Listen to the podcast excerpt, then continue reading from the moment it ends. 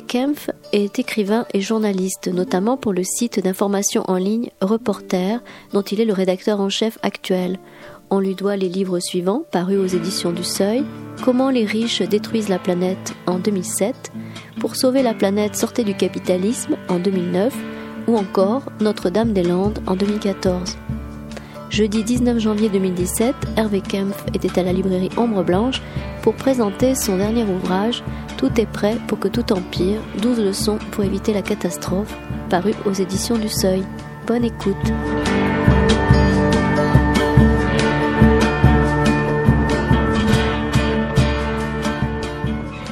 Bonsoir. Alors ce soir, nous avons le plaisir de recevoir à la librairie Hervé Kempf euh, pour son dernier ouvrage Tout est prêt pour que tout empire. Donc Hervé Kempf, on ne présente plus, vous êtes euh, auteur, journaliste, auteur de plusieurs ouvrages, La fin de l'Occident, Naissance du monde, Comment les riches détruisent la planète, Pour sauver la planète, sortez du capitalisme, ou L'oligarchie, ça suffit, Vive la démocratie. Vous, dans vos différents ouvrages, vous nous faites à chaque fois un travail de présentation et d'essayer de simplifier et de montrer l'entrelacement des différentes crises, qu'elles soient écologiques, euh, politiques ou, économiques. Et dans ce dernier ouvrage, vous essayez, euh, suite notamment aux événements 2015 euh, et 2016 que tout le monde connaît, de montrer comment la question également du terrorisme et les questions géopolitiques qui y sont liées sont aussi liées à ces crises écologiques et, économiques et que en faisant une forme de généalogie. Vous débutez justement de cette, euh, cette histoire avec le, le, tournant de, des années 80, à la fin des années 80, où vous montrez qu'il y a une naissance un peu à la fois des différentes préoccupations et des différents débuts de ces crises-là. Vous pouvez revenir sur comment vous, avez décidé d'articuler, euh, de, vouloir présenter cette articulation euh, l'idée du livre je au départ bah En fait, le, d'abord bonsoir à, toutes et à tous. Merci beaucoup euh, d'être venu. Je suis toujours ravi d'être à Toulouse et dans cette magnifique librairie. Euh, L'idée du livre, elle était, elle est vraiment venue comme ça, c'est-à-dire que les, les, les, autres livres sont plus mûris, si j'ose dire. Celui-là est vraiment né. En fait, en toute bonne logique, en toute bonne rationalité, j'aurais pas dû l'écrire parce que j'ai énormément de boulot avec reporter euh, et ça, ça à mon grand contentement. Donc, euh, euh, et en fait, ce qui s'est passé, c'est qu'en juillet, il y a eu à nouveau, euh, si j'ose dire, les, les, le terrible attentat de Nice qui nous a euh, tous bouleversés, moi y compris. Mais dans la foulée, il y a eu euh, quelques réactions absurdes. Par exemple, Henri Guénaud, je me rappelle, qui voulait que tous les policiers soient équipés d'un bazooka. Enfin, des, des, absurdités de ce genre. Et puis après, il y a eu un débat totalement, qui m'a paru totalement fou, qui s'est engagé sur le Burkini. Euh, et en fait, le, jour même de départ en vacances, euh, je, je, me suis dit, euh, euh, il faut, il faut réagir à ça au sens euh, d'expliquer que la question terroriste, même s'il est absolument évidemment légitime d'y réfléchir et de s'en préoccuper et de s'en prémunir, hein, ne peut pas focaliser, concentrer l'attention publique à ce point-là. C'est-à-dire qu'il fallait à la fois ré, ré, ré, réouvrir le spectre et surtout euh, faire comprendre que euh, le terrorisme n'est pas un phénomène univoque, n'est pas en soi, n'est pas un phénomène autonome, mais qui s'inscrit dans, euh, dans, dans, dans des, des, phénomènes plus larges, dans un entrelacement d'histoire euh, et découle d'autres phénomènes. Euh, et donc j'ai commencé à écrire ce livre pendant les vacances, en fait, avec euh, euh, plaisir parce que c'est toujours euh, finalement agréable de, de réfléchir et de, de, se concentrer sur une idée. Et ce qui est venu très rapidement, c'est que pour comprendre euh, une situation, et moi, c'est souvent, la, je trouve, la bonne manière d'appréhender la réalité, c'est de repasser par l'histoire et de se demander. Et je me suis rendu compte très rapidement, chemin faisant, que euh, on pouvait comprendre ce qui se passait que si on revenait sur l'histoire récente, qu'à la fois on connaît toutes et tous d'une certaine manière, mais euh, si vous regardez, il n'y a pas de de livre d'histoire récente parce que par définition, l'historien il s'intéresse au passé et ce qui est sous son nez. Donc on a plein de de d'histoires très intéressantes mais très ponctuelles sur des phénomènes particuliers, mais on n'a pas le tableau d'ensemble. Et moi, ce qui m'a paru utile, c'est de refaire le tableau d'ensemble et notamment de montrer euh, qu'il y a eu un tournant très important qui se produit autour de 1980 dans une séquence de 70, mettons entre 1978 et 79 et 1981. Là, on va voir un basculement sur plein de domaines et ces domaines vont lancer, ces basculements vont lancer des histoires parallèles qui vont s'enchevêtrer, etc., et qui conduisent à la situation actuelle qui est très nouvelle et qu'on va euh, sans doute essayer de décrypter un petit peu ce soir. Alors très rapidement, c'est quoi ces phénomènes qui se produisent en 78, 79, 80, 81 et qui marquent une vraie rupture par rapport aux, 40 années qui avaient précédé depuis la fin de la Deuxième Guerre mondiale? Bah, En vrac, hein, je n'hierarchise pas, euh, il y a, euh, et c'est dans l'ordre qui me viennent à l'esprit, je sais même plus si c'est dans l'ordre du livre, euh, les, Deng Xiaoping en Chine euh, qui lance les quatre modernisations et qui emmène la Chine communiste et maoïste depuis 1949 sur un chemin totalement différent, la fait rentrer dans ce qu'on va appeler l'économie de marché euh, et va lancer la Chine sur une trajectoire tout à fait différente qui va bouleverser le monde. Évidemment, l'arrivée au pouvoir de Margaret Thatcher en Angleterre et de Ronald Reagan aux États-Unis qui va lancer le néolibéralisme, dérégulation financière, fiscalisation qui change sur les riches, casser autant que possible les syndicats, etc. Euh, la première conférence mondiale sur le climat euh, qui a lieu à Genève dans une quasi-ignorance, discrétion totale des médias, sauf que c'est la première fois que les scientifiques se réunissent dans un cadre de l'ONU pour dire le changement climatique est un phénomène absolument crucial. Euh, L'invasion de l'Afghanistan euh, à la fin 1979, qui est là aussi un événement dont on va sans doute reparler parce que c'est un peu de là qu'il y a une sorte de matrice précisément du terrorisme. Euh, du livre de Hans Jonas, Le principe de responsabilité en 1979, un livre extrêmement important euh, qui, qui, qui, qui va avoir dans les années qui suivent un, un, un, succès important en Allemagne et surtout qui dit quelque chose, c'est que euh, il euh, donc Hans Jonas est un philosophe et marque la fin de je n'ose pas dire l'idéologie des, des, des, Lumières, parce que le mot idéologie a un contenu qui est devenu très péjoratif, mais la vision progressiste des Lumières. Et ce qu'ouvre Hans Jonas à partir d'une interrogation sur l'écologie, la, technologie et la puissance de l'activité humaine, il euh, ouvre une perspective apocalyptique, c'est ces termes, hein, et, et, ferme d'une certaine manière euh, la perspective euh, progressiste, du, du, ouverte par l'Occident à l'ère des Lumières.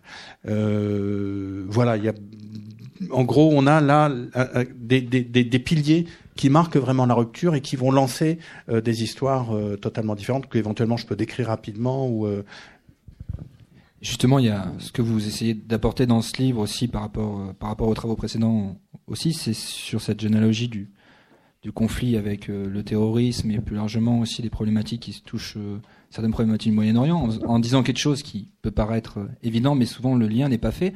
On dit souvent que les guerres qui ont touché l'Irak ou différents endroits sont des guerres liées au pétrole et donc économiques.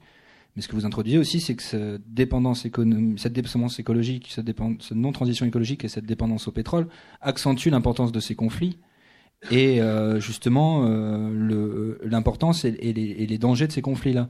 justement, cette question-là de la dépendance au pétrole n'est jamais associée à ces, conflits-là, euh, à ces conflits qui vont toucher les pays du Moyen-Orient et donc des points chauds aujourd'hui en termes de, en termes géopolitiques et en termes de terrorisme.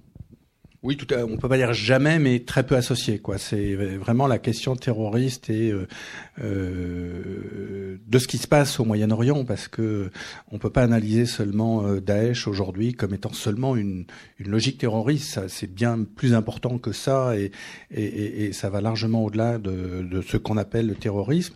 Mais effectivement, la question du pétrole est un peu gommée, alors qu'elle elle est euh, elle est au cœur, ça ne veut pas dire qu'elle est exclusive, mais elle est au cœur de la préoccupation euh, de ce qui se passe. On peut en dire quelques mots parce que euh, sur ce thème, je vais être très prudent euh, et, et c'est, j'allais dire, un, un, travail en cours et je pense euh, de réflexion et de débat qui doit se faire. Mais ce qui est clair, c'est qu'il y a d'abord euh, le moment historique important qui naît avec euh, l'invasion par l'Union soviétique de l'Afghanistan, donc en 79-80. J'ai oublié de citer, j'y reviendrai, un autre événement très important dans cette séquence 78, 79, 81, c'est l'invasion de la mosquée de la Mecque par euh, des intégristes musulmans en Arabie Saoudite euh, en fin 80. Et ça, on se rend pas compte, c'est quelque chose dont je suis toujours surpris. Je, je, suis retombé dessus d'une certaine manière, je l'avais en tête, mais en, relisant là-dessus, à quel point euh, c'est un petit peu gommé. Enfin, c'est un peu, alors que c'est imaginer que euh, des centaines de catholiques intégristes euh, armés de Kalachnikov et de grenades envahissent Saint-Pierre de Rome et pendant 15 jours occupent Saint-Pierre de Rome. Euh, et que en réponse, l'État italien, avec l'aide des gardes suisses, mais et des forces internationales, euh, arrivent, envahissent le Vatican et tuent tous ces gens-là. Et enfin, ça serait absolument fondamental, énorme, quoi. En gros, c'est ce qui s'est passé la mosquée de la Mecque c'est-à-dire le lieu le plus sacré de la deuxième religion du monde, de la première ou la troisième, je ne sais pas, peu importe. Euh, voilà. Donc ça, c'est aussi un, un, un, élément qui, d'ailleurs, par association d'idées, me, me, va, va m'amener à, à, à, expliquer un peu, à, à essayer de démêler plutôt que d'expliquer. Je crois qu'il faut être très modeste, euh, mais démêler un certain nombre de fils pour comprendre ce qui s'est passé.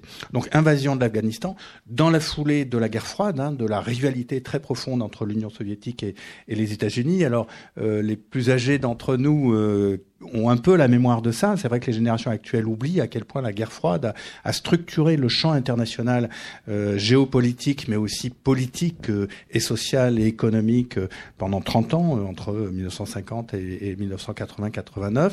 Donc dans un moment où les États-Unis, dans les années 70, s'étaient très affaiblis par euh, euh, la présidence Carter, par surtout euh, la crise, les chocs pétroliers, un certain épuisement de la puissance états-unienne, l'URSS était en fait encore très puissante, en tout cas en apparence, et décide d'envahir cet Afghanistan dans le projet traditionnel de progresser vers les mers chaudes. Hein. C'est un projet géopolitique très ancien de la Russie. Et puis, grande surprise, l'armée, les chars, euh, les avions, euh, les soldats soviétiques se heurtent à une résistance acharnée euh, de, tribus, de rebelles, enfin ils sont pas rebelles, ils sont juste eux après tout, de, tribus, de bandes, de citoyens, je sais pas comment dire, d'Afghans qui empêchent le régime soutenu par l'Union soviétique de s'implanter. Et très rapidement, à la fois c'est je cherche à bien employer les mots, ces, ces groupes de résistants, en fait c'est ça, ils résistent à une invasion étrangère dans un pays très musulman, vont s'appuyer euh, sur euh, justement leur foi pour beaucoup d'entre eux euh, et vont très rapidement être appuyés dans le cadre de la rivalité de la guerre froide par les États-Unis, le Pakistan et l'Arabie saoudite. et très rapidement, notamment parce que l'Arabie saoudite est rentrée à la suite de l'invasion de, de la Mecque en gros, euh, dans les années 70, l'Arabie saoudite commençait à, se moderniser en quelque sorte, y compris culturellement. Et le, mouvement, l'action d'occupation de la Mecque était un rappel à la monarchie, aux, gens au pouvoir d'Arabie saoudite, de dire non, il faut rester dans la pureté de la foi, dans la pureté euh, du wahhabisme originel, etc. Et donc l'Arabie saoudite va se trouver à la fois dans cette relation extrêmement contradictoire et ambiguë avec les États-Unis. D'un côté, devenu extrêmement riche en une petite dizaine d'années avec les chocs pétroliers de 73 et 79, en étant dans une relation stratégique euh, très forte avec les États-Unis, tout en soutenant et en étant animé par des sentiments et une vision du monde totalement opposés à celle de son allié et de son principal client occidental. Ce qui fait qu'à la fois l'Arabie saoudite va toujours concevoir sa politique étrangère en accord avec les États-Unis et l'Occident, mais la liaison essentielle, c'est entre Washington et, et, et, et euh, la capitale de l'Arabie saoudite qui est Jeddah, euh, l'Arabie saoudite et les États-Unis, et puis euh, sur le champ culturel de, de, de, va soutenir en fait tous les courants les plus radicaux euh, de, euh, de, de l'islamisme et qui vont s'armer et prendre leur force avec l'Afghanistan, et aussi dans cette période 78-80, j'oublie un autre élément absolument important, c'est la prise de pouvoir en Iran par Khomeini, ou plus exactement le renversement du Shah d'Iran, qui était un allié moderniste de l'Occident, mais qui était en même temps une dictature euh, absolument euh, insupportable. Euh, lisez par exemple, j'adore quand on est dans, j'aime bien venir dans des librairies, mais on peut toujours citer plein de livres. On sait que le bouquin de Capucci, le, le, journaliste polonais sur le chat d'Iran, c'est absolument extraordinaire. C'est une description de ce qu'est une dictature tout à fait extraordinaire. Donc, le Shah d'Iran était en total décalage avec son peuple. Et qu'est-ce qui se passe?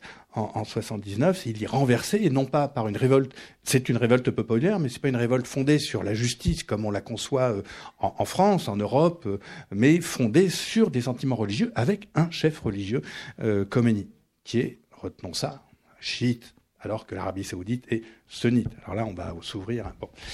Donc voilà, tout ça. Alors ne, perdons pas le fil. Hein, je, je, je, je m'emporte, enfin je m'emporte pas. J'essaie de, de suivre. Mais donc on a ce fil. On a d'un côté un effet de la guerre froide qui va se traduire sur ce terrain de euh, l'Afghanistan. Les États-Unis vont commencer avec le Pakistan et l'Arabie saoudite à armer les résistants à l'Union soviétique, qui se trouvent être des gens qui sont de plus en plus islamistes intégristes. Euh, on va avoir ce fil.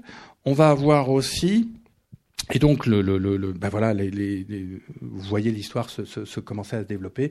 Euh, L'islamisme intégriste et armé va commencer à se développer à cette époque, va se poursuivre sur une ou deux décennies. Euh, et dans le même temps, et, et, je vais clore cette partie de, de notre entretien là-dessus, euh, qu'est-ce qui va se passer dans ces années 80 Ça va épuiser l'Union soviétique, d'autant plus que les États-Unis dans les années 80, avec leur alliance avec l'Arabie saoudite, conviennent, ou plus exactement, l'Arabie saoudite accepte de d'inonder le marché de pétrole pour faire baisser les prix fortement. Or, l'Union soviétique et la Russie, mais à l'époque on parlait d'Union soviétique, vous en rappelez, était un gros producteur de pétrole. Donc tirer une large partie de ses ressources de la vente d'un pétrole à prix élevé dans les années 70. À partir de 83, 84, 85, le prix du pétrole chute à cause de l'Arabie saoudite. L'Union soviétique voit ses recettes diminuer, donc sa prospérité diminuer, est engagée sur un front où ils sont en train de perdre, militairement, et puis il y a de plus en plus d'affaiblissement interne qui est lié à l'affaiblissement structurel de l'Union soviétique en fin de période.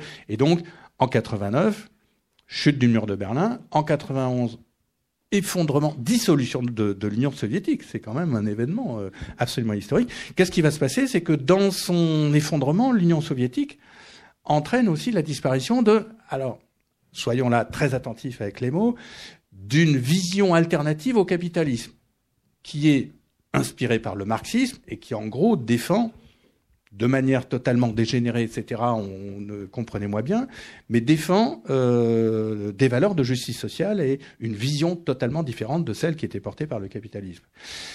C'est d'ailleurs euh, oui. une des crises dans lesquelles vous reliez avec euh, différentes crises, une crise qu'on pourrait appeler une crise symbolique aussi, qui est, qui est euh, on va en reprendre le texte de Fukuyama, l'idée de la fin de l'histoire, de ce développé par Thatcher, par Fukuyama, et qui, dans votre ouvrage, euh, se pose cette question qui s'articule avec un, la chute euh, du mur et les théories surtout qui en suivent et de, et de, disparition d'un contre-modèle, et deux, une euh, dislocation de la so social-démocratie euh, à travers plusieurs événements, les différentes élections et, certains programmes qui ont été appliqués à la suite des élections, et ensuite un événement dont vous parlez notamment dans la chute de sa représentation, c'est le le référendum européen aussi que vous placez comme une chute du croyance du croyance politique et, et des ces formes démocratiques.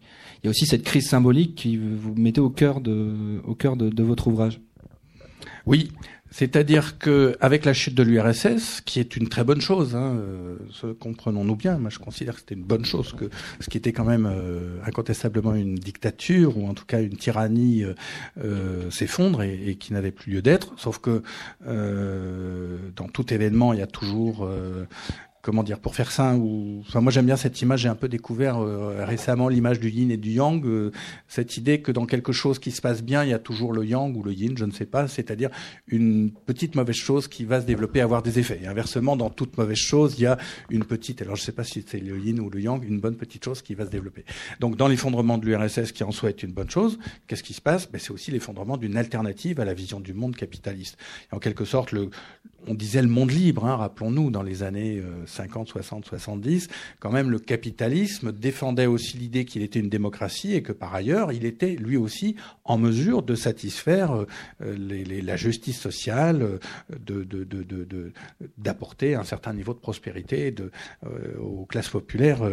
Qu'est-ce qui se passe avec l'effondrement de l'URSS bah, Le capitalisme perd son challenger idéologique, perd son alter ego, comme vous, comme vous l'avez dit, son alternative, et va du coup, au lieu de rentrer dans une vision pacifique, bah, très bien, on va s'occuper des nouveaux problèmes, on va euh, bah, poursuivre cette entreprise d'équité, de, de, répartition des richesses correctes, etc., sans trop d'inégalités, va au contraire euh, avoir une politique totalement néolibérale dans la foulée de Thatcher et de Reagan. Mais aussi, on va perdre une autre représentation du monde.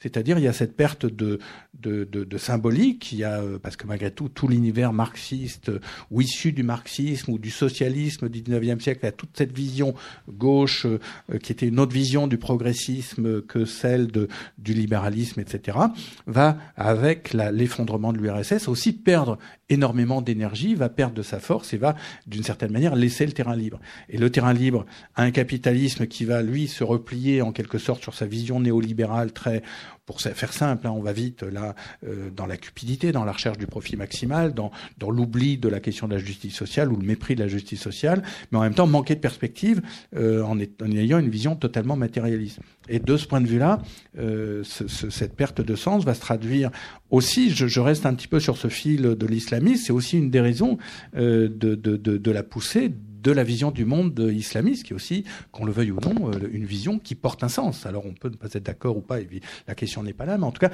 c'est une vision autre. Et euh, la perte de l'alternative que représentait très mal, on en est d'accord, mais ce que portait d'une certaine manière l'alternative euh, qui était géopolitiquement portée par l'Union soviétique, cette perte ouvre un champ à une autre vision du monde que celle portée par euh, le, néolibéralisme ou le capitalisme, etc.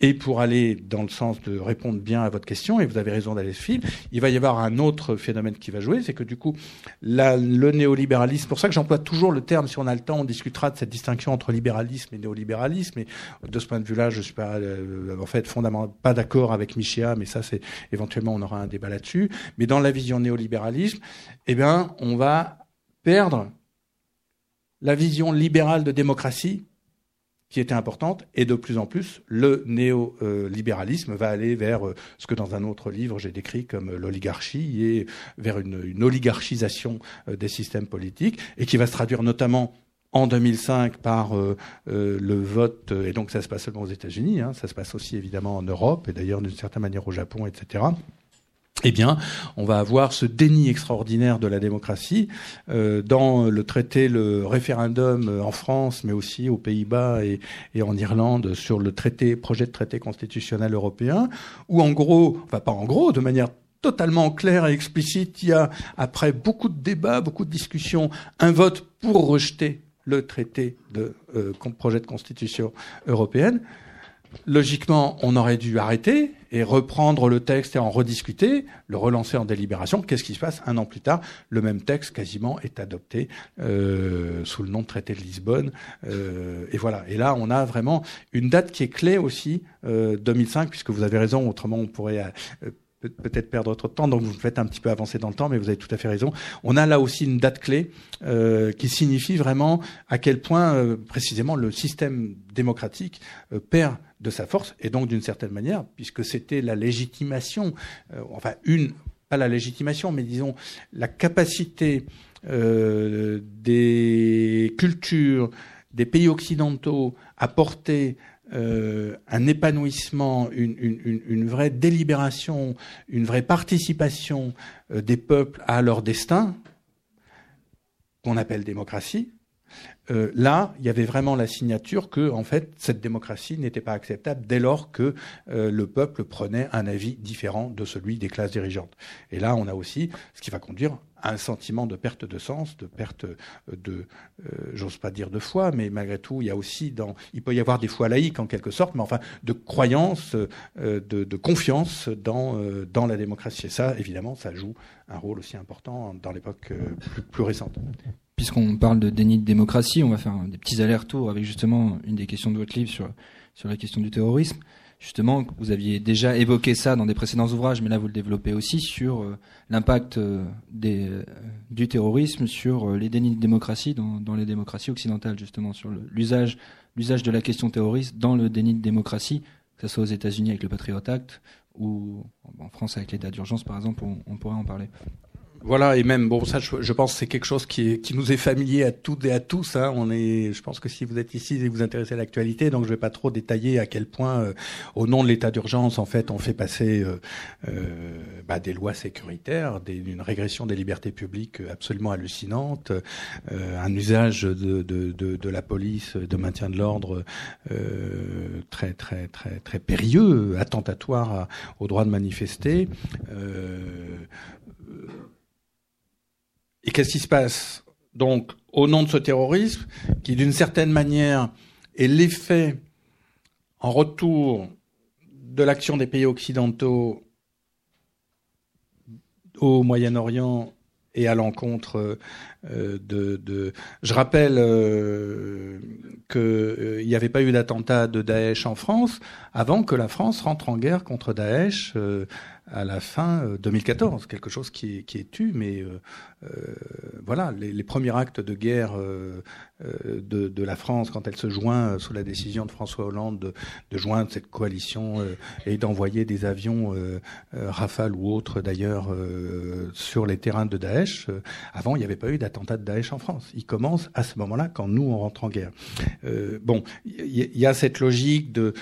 Mais voilà, ce que je voulais dire autre chose, c'est que c'est très pervers dans la conduite de l'oligarchie ou des classes dirigeantes ou du, néolibéralisme à l'heure actuelle. C'est d'un côté, euh, euh, j'essaie d'être très prudent sur les mots pour qu'on se comprenne bien, mais à la fois par les logiques économique de dépendance par rapport au pétrole. Euh, il faudrait d'ailleurs dans notre discussion commencer à relier ça à la question de l'inégalité. Par le désir de maintenir à tout prix une croissance euh, fondée sur des consommations énergétiques importantes, donc de créer des dépendances par rapport à des fournisseurs d'énergie fossile, euh, notamment par le soutien donc à des régimes dictatoriaux qui, qui, qui etc par aussi, en retour du terrorisme, réagir au terrorisme par un recul des libertés publiques extrêmement important, qui permet en fait aussi euh, d'appliquer euh, la stratégie de choc. Et là, je reprends le concept de Naomi Klein dans le livre du même nom, qui est un, concept et un livre extrêmement important. C'est-à-dire, la stratégie du choc, c'est on profite de la faiblesse euh, des sociétés dans une situation de crise non pas pour dire on va essayer de soigner les maux de la société et de remettre les choses en place, mais au contraire, puisque les résistances populaires sont faibles, on va en profiter pour avancer encore plus dans notre programme. Et ça, c'est le programme néolibéral qui est à l'œuvre. Et alors là, on va, on, peut rentrer en 2017. Hein. on va pouvoir commencer à sortir l'histoire récente, même si cet éclairage est important pour commencer à comprendre ce qui se passe maintenant. On va d'autant plus pouvoir appliquer le programme néolibéral que les résistances, d'une part, on va focaliser l'attention de l'opinion publique autant que possible avec l'ensemble des médias dont en tant que milliardaires, grandes entreprises, etc., euh, on a sous contrôle. Euh, et par ailleurs, quand il y a des résistances un peu fortes et un peu manifestes sur un certain nombre de points, eh bien, on envoie euh, des forces euh, de répression extrêmement fortes, on met euh, des activistes en garde à vue, etc. Et tout ce qui se passe, c'est qu'on a vu très clairement depuis depuis un an.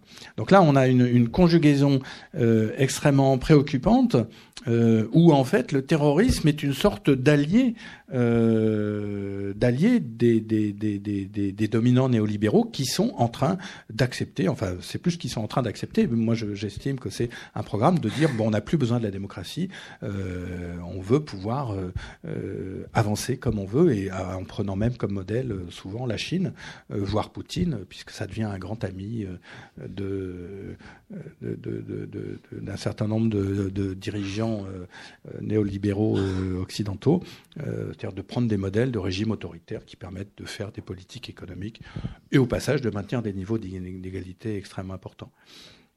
Justement, revenir sur la question de l'inégalité, on va peut-être pouvoir discuter de chiffres qui viennent de tomber, même si l'Oxfam, il y a des débats sur les calculs des richesses, mais c'est quand même une tendance où les derniers chiffres de 2015 étaient que 62 personnes dans le monde possédaient plus de plus que que les que, que 50% de la population que 50% des plus pauvres de la population. Et apparemment, les derniers chiffres de l'Oxfam serait que ce nombre de personnes s'est réduit à 8 personnes en 2016. 8, les 8, fortunes, les plus, 8 grosses, plus grosses fortunes du monde auraient l'équivalent de 50% de la population. Et l'autre chiffre est que, sur plus large, le bilan des, des 1%, 99%, 1% de la population aurait, 90, aurait plus que les 99 autres en termes de, répartition de richesse. C'est des chiffres qui viennent de tomber ou qui confirment les dernières études sur l'aggravation des inégalités euh, oui, alors ce qui est, ce qui est fascinant en fait, c'est pas, euh, ça n'est pas tant que qu'il y ait des nouvelles que en fait, on le sait, on le sait euh, très bien, c'est bien documenté depuis, euh,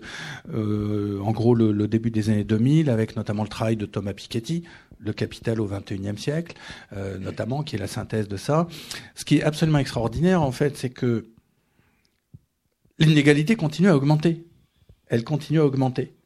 Euh, il y a eu le tournant de 2008, 2007, 2008, 2009 avec une crise financière absolument énorme, logiquement euh, les États auraient dû reprendre le contrôle sur euh, les bourses, sur les banques, sur si les États étaient animés par le souci de l'intérêt général, pour éviter que ça se reproduise et commencer au contraire à, à resserrer les inégalités pour faire en sorte que la crise ne soit pas portée par les plus pauvres, ce qui est quand même en train de se passer en ce moment, ce qui est tout à fait extraordinaire. Non, l'inégalité continue. Et la question de l'inégalité est quasiment absente des débats. Elle était quasiment absente donc des débats aux États-Unis. Hein. Euh, euh on va peut-être parler de Monsieur Trump. Elle est euh, absente euh, pour l'instant majoritairement des débats qui se font. Euh, ni Monsieur Fillon ni Monsieur euh, Macron ni Monsieur Valls ne parlent beaucoup de ce thème. Euh, on parle beaucoup du revenu universel, bravo, mais alors le revenu maximal admissible, personne n'en parle. Euh, J'ai l'impression d'être un, espèce d'esquimau quand je, dis ça, mais ça devrait être dans le débat. Enfin voilà. Donc la question de l'inégalité est totalement évacuée, alors que en fait, moi ça c'est une des thèses du livre, euh, c'est que c'est la question centrale. C'est la question centrale. C'est-à-dire si on veut éviter, puisque tout est prêt pour que tout empire, euh, euh, ça ne veut pas dire que tout va empirer. Ça veut dire que tout est prêt pour que tout empire. Mais si on veut que ça n'empire pas et que la situation se retourne, il faut savoir sur quoi on cible. Et la question principale, c'est de renverser ce rapport d'inégalité, parce que si on continue à aller à maintenir et à accepter que l'inégalité s'accroisse, que les classes dirigeantes aient toujours les proportions hallucinantes que vous avez rappelées, en employant euh, les méthodes de, répression pour aller vite, euh, de contrôle de l'opinion publique que l'on connaît, euh, et en maintenant un système économique qui se fonde sur la recherche obstinée de la croissance et la dépendance à des énergies euh, fossiles et autres, en exigeant la question écologie. Il faut qu'on parle d'écologie puisqu'on l'a pas encore fait, alors que c'est quand même là le cœur du livre, enfin de la préoccupation. ça va Or, c'est par la question de l'inégalité en la réduisant, en, réinversant euh, la tendance, que l'on on va, euh, on va, on va pouvoir euh, éviter le pire. Et pourquoi Laissez-moi juste dire un mot, puisque dans cette séquence de 30 ans qui s'ouvre, j'ai oublié de dire quelque chose d'important, mais parce que là c'est un processus qui se fait, avec ce tournant des années 80 lancé par Reagan et euh, Thatcher, et puis d'une certaine manière en Chine aussi avec Deng Xiaoping, ce qui va se passer, qui va se dérouler sur toute la période, sur les 30 années, c'est une augmentation continue des inégalités au sein des sociétés, alors que les 30, les 30 à 40 années précédentes, qu'on a appelé les 30 glorieuses, avaient été une période où certes il y avait une inégalité forte, mais elle était stable, elle n'augmentait pas. Et elle était à des niveaux bien moindres que ceux que l'on connaît aujourd'hui. Pourquoi? Bah Parce qu'il y avait, euh, notamment à cause du challenger, l'Union soviétique, bah, euh, des forces sociales qui, et des rapports de forces sociaux qui permettaient que euh, le, le, le, profit, le partage des richesses n'augmente pas démesurément au profit du capital et que par ailleurs, malgré tout, les dirigeants, les classes dirigeantes des pays occidentaux avaient le souci de maintenir quand même une, une certaine euh, équité dans la répartition des revenus. Ça change à partir de 79-80, et là les statistiques et la Piketty avec d'autres, Emmanuel Saez, euh, Paul euh, Atkinson et d'autres ont joué un rôle important pour montrer, il y a vraiment une inflexion des courbes très importante à partir de 80, et on arrive à la situation, euh, par exemple, étonnante que, que signale ce dernier rapport d'Oxfam, euh, voilà. Et là, on, a vraiment le. Je pense, s'il faut résumer. Euh, enfin, moi, c'est ma façon de voir les choses. Hein, J'espère. Euh, mais s'il faut se dire, ok, qu'est-ce qu'on fait? Quel est le point d'appui dans ces histoires qui s'entremêlent, etc. Le cœur, le levier d'action, c'est la question d'inégalité animé par la préoccupation que derrière tout ça, la question fondamentale est la question écologique parce qu'on n'en a pas encore parlé, mais c'est plus important que le terrorisme, c'est plus important que même les évolutions libérales et, ce qui pourrait se passer. Euh, le, le, la préoccupation principale devrait être et doit être en fait la dégradation extrêmement rapide de la situation écologique qui se produit là aussi sur cette période euh, d'une trentaine d'années et qui maintenant nous conduit à, quelque chose qui, si on regarde attentivement euh, les faits, c'est ce qu'en tant que journaliste sur l'écologie, un reporter on fait, est vraiment euh, très très inquiétant. Justement, euh, sur cette inégalité comme, levier, vous développez dans le livre, puisqu'on va se permettre de citer quelques auteurs, notamment euh, en citant euh, Arjuna Padurai sur que la violence de la période est aussi dit la différence entre l'aspiration des gens et, la réalité matérielle auxquelles ils sont confrontés, qui, si on veut le lier aussi à vos précédents écrits, a aussi la dimension écologique, que peut dire un auteur que vous citiez beaucoup dans, dans comment les riches détruisent la planète, Volgen, qui sur la théorie des, classes de loisirs, c'est un peu une continuation de. On pourrait dire que la, la, la thèse d'Apadoraï se met en, continu, en, continuation, dans le sens où on a ce que vous développez qu'on ne produit pas et on ne consomme pas en fonction de besoins, mais en fonction d'une norme de consommation et, de, de, potentiel bonheur qui serait qui serait fixée par les classes dirigeantes. Donc euh, cette surproduction est et euh, notamment on pourra comme ça parler d'écologie, de décroissance, cette surproduction et cette euh, consommation est liée à, ce modèle euh, fixé par, des classes, par les classes dirigeantes. Et justement, cette aspiration, on pourrait, en la, à la Padouraille, on pourrait dire que cette aspiration donnée qui se confronte de plus en plus à des réalités matérielles qui sont de plus en plus difficiles, augmente la potentialité de violence et d'autres réactions politiques aussi populistes, comme vous en évoquez dans le livre, on pourrait lier à, par exemple à l'élection de Donald Trump. Oui, pour, pour, résumer effectivement ce que dit euh, Arjuna Padorai, qui, qui, qui, est un intellectuel indien euh, qui travaille aux États-Unis et comme euh, souvent ces, ces, ces, ces, grands intellectuels sur deux cultures ont, un éclairage très très puissant, je trouve, même si parfois ils sont peu connus sur le monde actuel, effectivement, il insiste beaucoup sur cette notion de ressentiment, que d'ailleurs on retrouve aussi dans la question du terrorisme, euh, qui est une source de violence euh, extrêmement forte. Euh, c'est-à-dire le,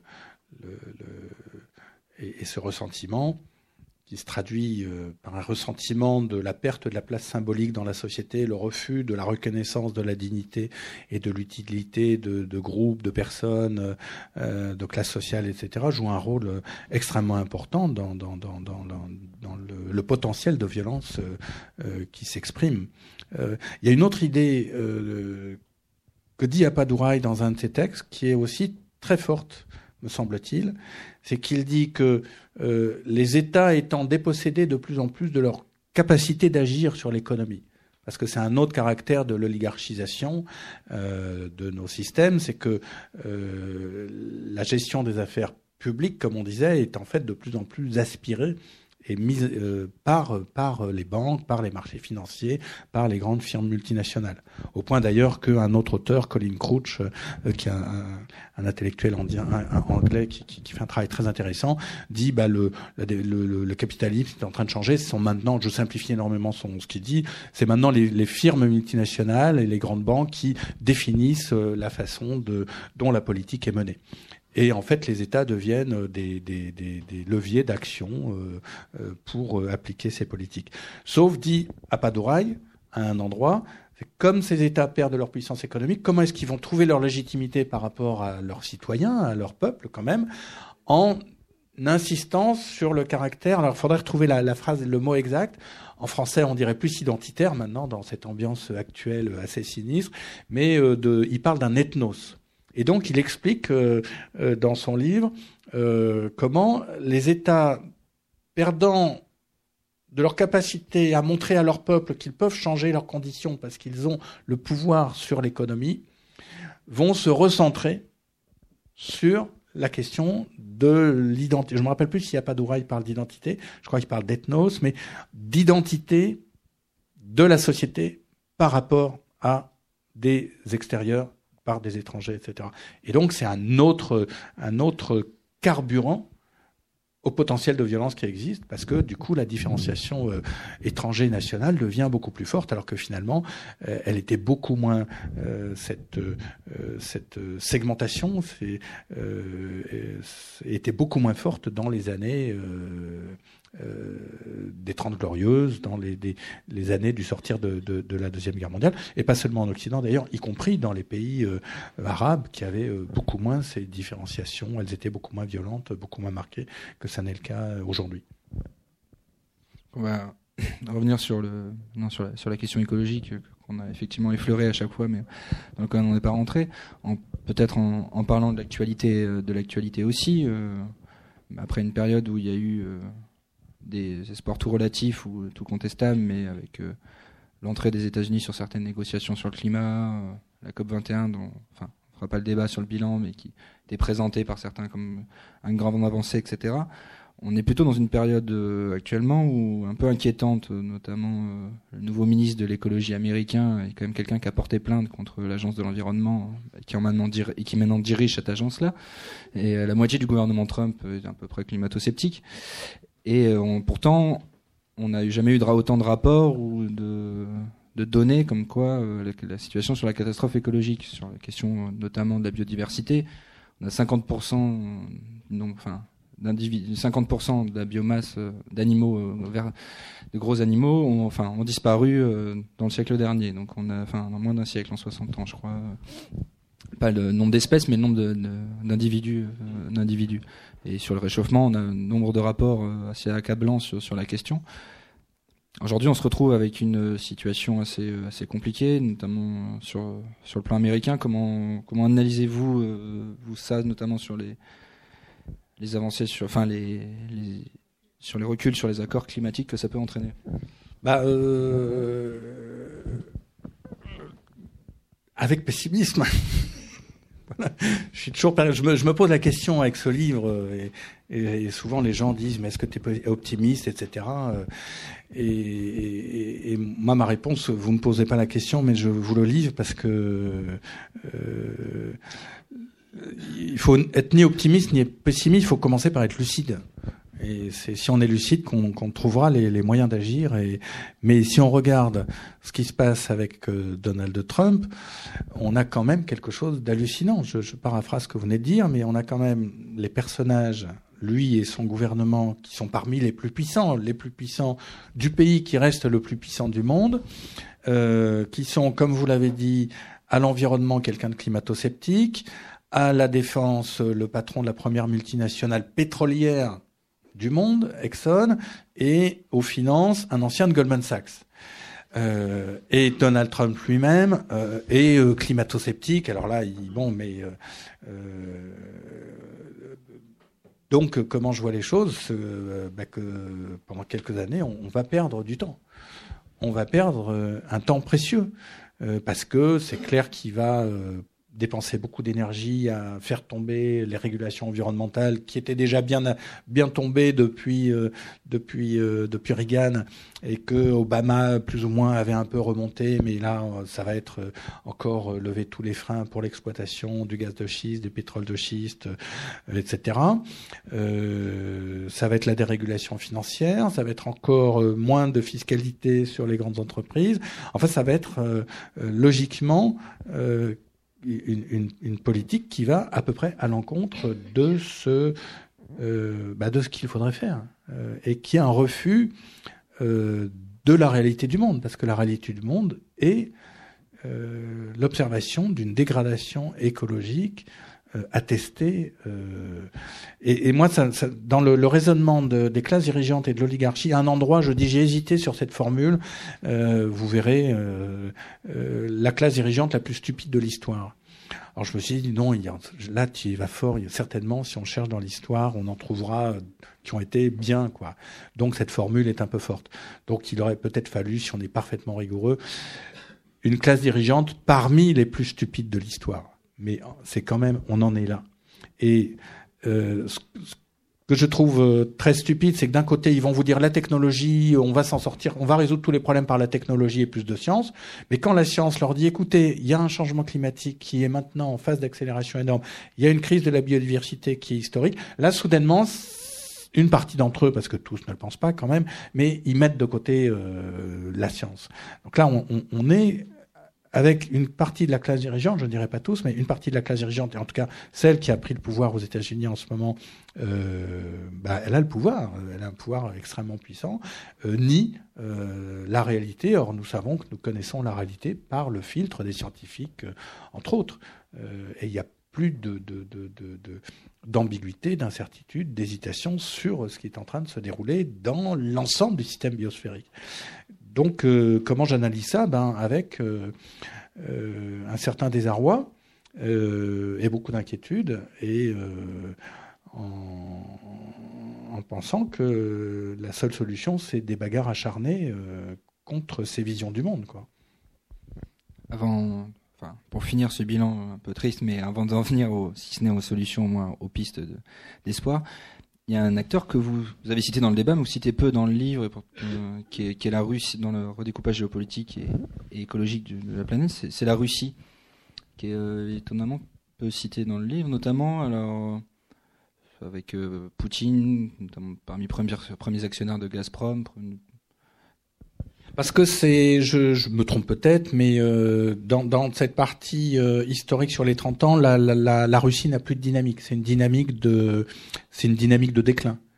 Euh, alors, et même fondamentalement, je pense que donc le livre sur sa partie historique s'arrête à 2015-2016 euh, et le, le, le, le renouveau de, apparent de la Russie en ce moment euh, à mon avis, n'est pas une force euh, essentielle. La, politique, la géopolitique de Poutine, telle que je la comprends, c'est d'abord un fonctionnement oligarchique clair, c'est-à-dire euh, Poutine, avec ses amis, a repris le contrôle des, euh, euh des richesses naturelles, euh, en organisant aussi la prébande et la rente, la rente etc.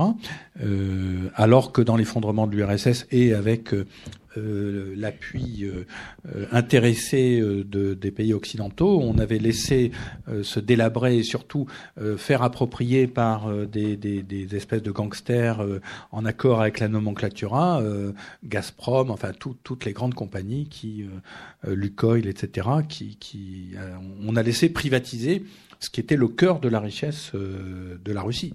Et de ce point de vue-là, il y a une irresponsabilité totale de, de ceux qui se sont prêtés à ce jeu-là.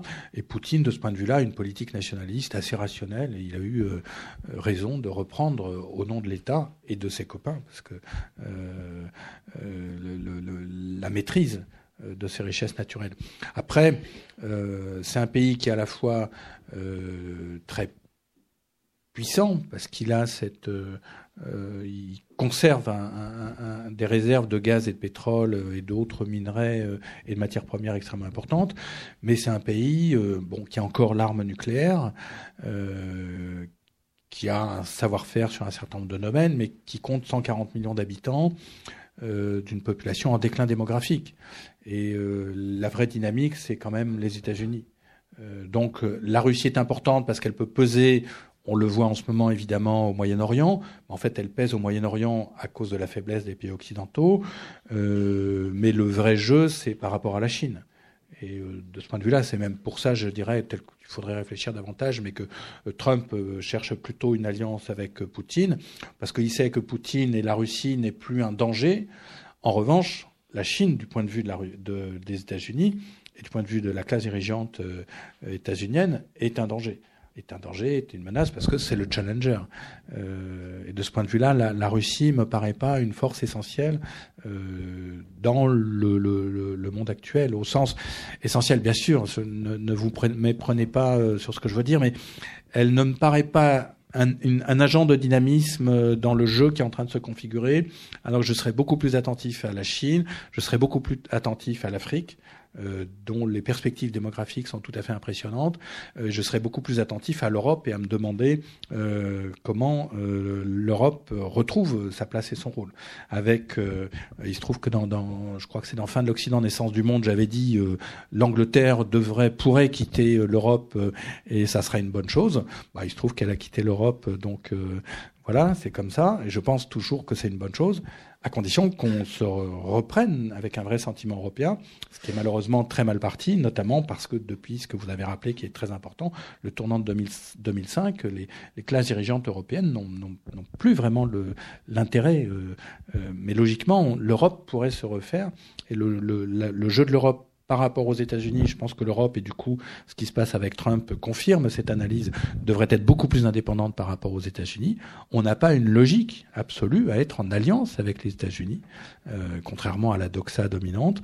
Euh, on a des liens nouveaux à établir avec la Chine, sans doute aussi des liens nouveaux à établir avec l'Afrique, des liens nouveaux à établir avec la Russie. Mais pour répondre précisément à votre question, la Russie ne me paraît pas une force de, dynamisme importante. Elle peut être, elle est évidemment importante, en, elle peut être un point de blocage, c'est un partenaire avec qui il faut négocier, ça reste un possesseur de ressources naturelles extrêmement important, mais euh, euh, sa puissance réelle est relativement secondaire. On va maintenant partir sur euh, les pistes que vous donnez en termes de signes de solutions d'espoir, je disais. Notamment des, concepts qui commencent, enfin, beaucoup écrits, mais que, vous, remettez dans l'idée, parle, parlez de décroissance, vous parlez des communs. Peut-être, je vais peut-être vous laisser un peu évoquer les quelques pistes euh, oui. que vous essayez de, placer quand même sur ce bilan. Euh, oui, quelques. En fait, quand j'ai discuté avec euh, avec l'éditeur au Seuil. Olivier Bétourné, il me dit ah oui très bien, mais il me dit quand même Hervé, Hervé vous devriez mettez un peu d'optimisme. cest au début, j'avais pas vraiment l'idée de faire les 12 leçons pour éviter la catastrophe. Euh, j'étais pour faire le bilan. Moi, je, suis un peu euh, un tempérament de journaliste, d'analyste et euh, bon. Mais en même temps, je me suis dit, mais oui, il a tout à fait raison. Donc, on va voir aussi quelles, sont les, dynamiques positives qui peuvent heureusement nous, nous permettre d'éviter au pire. Parce que de ce point de vue-là, en fait, je suis assez optimiste bizarrement. Euh, euh, et donc, euh, alors je vais pas les énumérer, mais euh, spontanément, je dirais plusieurs choses avant d'en venir précisément à ce que vous évoquez. Peut-être déjà une cette attitude d'esprit de se dire d'abord de pas raisonner optimisme ou pessimisme, mais de se dire d'être lucide, d'analyser les choses sans en avoir peur. Et après, d'être d'une certaine manière psychologiquement, ben, les choses sont graves, elles sont importantes, on sait. Euh, et donc, on va chercher à être fort paradoxalement, à être euh, bien sur ses pattes dans sa vie, euh, dans les collectifs dans lesquels on, a, on est engagé. Euh, voilà, il y a une forme de résilience individuelle et personnelle qui est importante, après tout, parce que on n'est pas seulement des concepts, la Russie, la croissance, le pétrole, le terrorisme, on est aussi des êtres de chair, de sang, d'âme, d'esprit. et voilà, on a aussi besoin nous, chacun d'entre nous, chacune d'entre nous, de, se poser euh, dans ce monde euh, impressionnant. Euh, voilà, je dirais, il y a, un travail presque personnel à faire, et c'est pour ça que j'insiste un peu, excusez-moi de, radoter, mais je raisonne pas optimisme, pessimisme, mais lucidité. Et à partir de la lucidité, ben, on trouve de l'énergie pour agir sur le monde et on n'agit pas seul, on agit avec les autres. Après, je dirais aussi, la situation n'est pas catastrophiste, catastrophique, pardon. Euh, on, est euh, dans un état de richesse matérielle euh, et pas seulement nous. J'admire cette magnifique librairie, euh, euh voilà, euh, en, France, mais le monde aussi. Si on regarde les statistiques, même s'il y a des poches de pauvreté, absolument dramatiques, hein, euh, mais collectivement, globalement, le monde est plus riche qu'il n'a jamais été. Il n'a jamais eu autant d'intelligence, de savoir. De... Donc, on a quand même, un... on n'est pas dans une situation dramatique, quoi. On a tout. En fait, on a tous les instruments pour bien faire. On pourrait dire les choses comme ça. Donc la question, c'est pourquoi on fait mal? Mais collectivement, on a tous les instruments pour bien faire. Donc ça, c'est quand même le point d'appui. Quoi. donc, en ce sens-là, je suis pas du tout catastrophiste.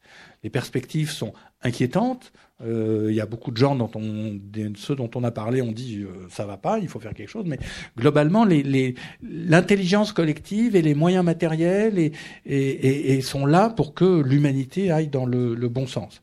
Et la troisième chose, je dirais, et ça c'est aussi euh, paradoxal, c'est peut-être ce yin et yang, peu importe, mais la gravité même de la crise écologique est en fait porteur d'espoir.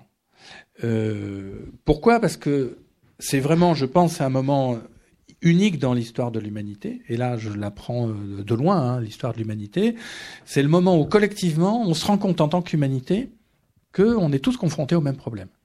Avant, c'était, je dis n'importe quoi, les Papous, euh, les Français, euh, les, les, Indiens Guarani, les Pygmées. Enfin, chacun, on avait les Chinois, on avait nos problèmes dans nos coins, on se bagarrait entre nous. Mais euh, maintenant, c'est le même problème. C'est le même problème écologique et qui est le, plus crucial, c'est d'une certaine manière le même problème de rapport avec l'oligarchie, la démocratie, etc. C'est le même problème de répartition des richesses. Mais voilà, on est confronté au même défi qui est le défi écologique. Et ce qui est à la fois extrêmement inquiétant, mais qui est en fait quelque part extrêmement encourageant, c'est que la question écologique, on ne peut pas y répondre seul dans son coin.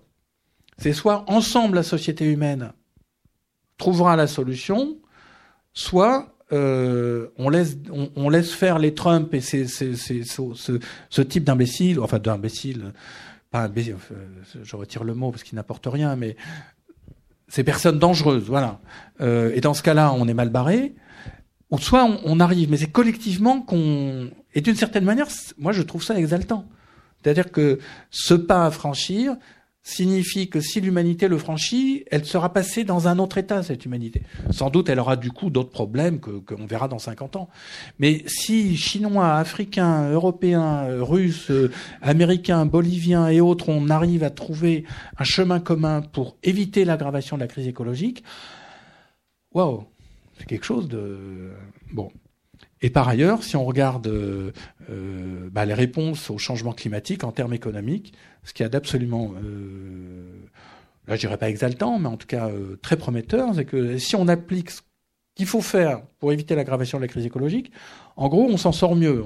Je simplifie un peu, j'enjolive à peine le tableau, mais on crée de l'emploi, on résout le problème du chômage, on résout le problème de la dette parce qu'on n'importe plus, ou beaucoup moins, euh, on est en bonne santé parce qu'on mange moins de, de, de, pesticides et de, de, de, choses qui nous donnent des, des maladies. Euh, sans doute, on s'entend mieux ensemble parce qu'on regarde moins de bêtises à la télé, on a plus de liens sociaux, euh, etc., etc. Et donc, la réponse à la crise écologique, qui doit définir, puisque la crise écologique est vraiment le cœur du problème actuel, c'est le seul vrai problème politique du début du XXIe siècle, au sens qu'un problème politique, c'est comment collectivement on délibère, on réfléchit, on agit en commun pour surmonter les problèmes que collectivement on rencontre. Eh bien, les solutions à la crise écologique, c'est de mettre en, œuvre une autre économie, d'autres types de rapports sociaux, qui impliquent, si on avait le temps, on le développerait, beaucoup moins d'inégalités évidemment, qui permettent de, de, satisfaire mieux les besoins de la société et de nous laisser aussi, ce qui est important, de nous laisser en paix. Euh, donc ça aussi, d'une certaine manière, c'est... Euh, alors après, il y a des instruments que vous avez évoqués, des outils, les biens communs, euh, la sobriété, diverses choses dont, on peut parler, mais fondamentalement, le, le, la réponse, c'est ça. Je vais laisser la place aux questions du public s'il y a des questions.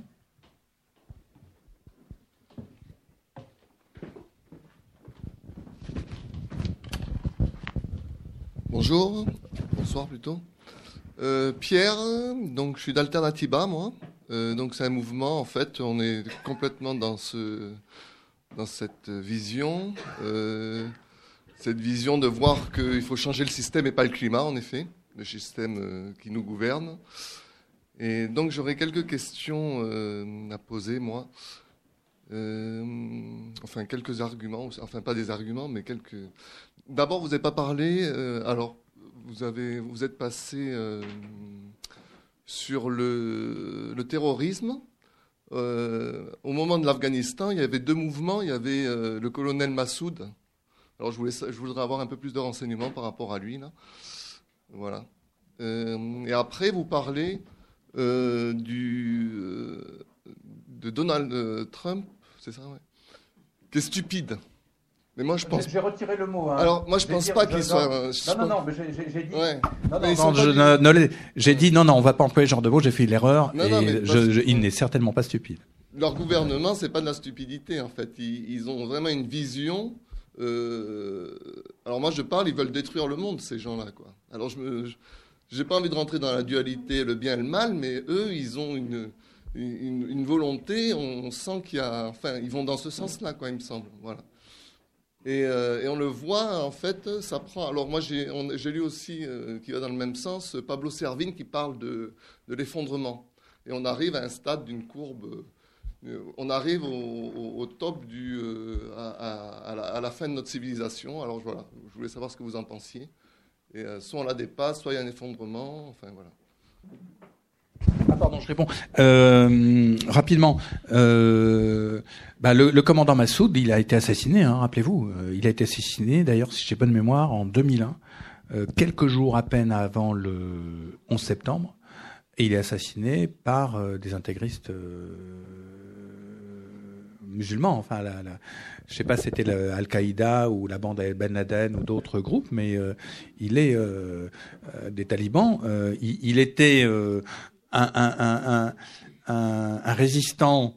Euh, je sais pas comment le qualifier, moderniste, enfin beaucoup moins intégriste que, que les autres. Donc, bah, il, dans le jeu intérieur, il, il, a été, il a été battu par, par et je crois, alors c'est pour ça que je parle prudemment, parce que je me rappelle pas, donc je n'aime pas dire de bêtises, mais je crois qu'effectivement, il avait demandé une aide et il n'était pas très bien soutenu par, euh, par les pays occidentaux, qui du coup ont, ont, perdu là un pilier qui aurait pu faire pièce à, à bah, aux, talibans et à, ce régime. Quoi. Euh, là, je. Voilà, je je, ne commande pas, je, manque d'éléments d'information, donc euh, je préfère m'arrêter là. Euh, sur Trump, euh, détruire le monde d'une certaine manière, oui, c'est pas exactement les termes que j'emploierais, mais je, je pense qu'il ils sont dans la logique du stratégie du choc, c'est-à-dire euh, s'appuyer sur euh, les faiblesses euh, économiques, politiques, de ressenti des, des, des, des, sociétés, en l'occurrence la société états-unienne qui est extrêmement déchirée, qui est avec des poches de pauvreté invraisemblables, avec aussi une violence qui est euh, euh, hallucinante. Hein. On, s'inquiète beaucoup, à juste titre, des attentats terroristes dans les pays européens, par exemple, mais euh, il y a les mass shootings, les, massacres de, masse, les tirs de masse qui tuent plus de 500 personnes aux États-Unis tous les ans. Enfin, c'est voilà, à un endroit, je parle même, il y a une sorte de, guerre psychiatrique, c'est-à-dire c'est ça, c'est le reflet quand même d'un malaise profond de la société états-unienne. Et qu'est-ce que font euh, des gens comme Trump, mais c'est pas là des individus. Moi, je pense vraiment c'est un choix d'une large partie de, des classes dirigeantes, c'est d'aller euh, dans le sens encore plus de néolibéralisme euh, et, et c'est exactement les alors je pense pas qu'ils veulent détruire le monde ils sont persuadés que ça va c'est une vision très très caricaturale et très idéologique là du monde ils, sont persuadés que c'est possible de continuer comme ça de revenir à une croissance de 5% ce qui vu le niveau de richesse matérielle des États-Unis serait, serait absolument dramatique parce que l'impact écologique serait énorme, que c'est possible de continuer à dérégler. Bon, c'est une vision de, de, de c'est pas stupide, mais c'est une vision qui est tellement excessive que euh, non, mais on va pas employer le terme de folie non plus. Non, c'est l'application de la stratégie du choc par euh, une très large partie de l'oligarchie. Moi, je, je préfère employer ces termes-là.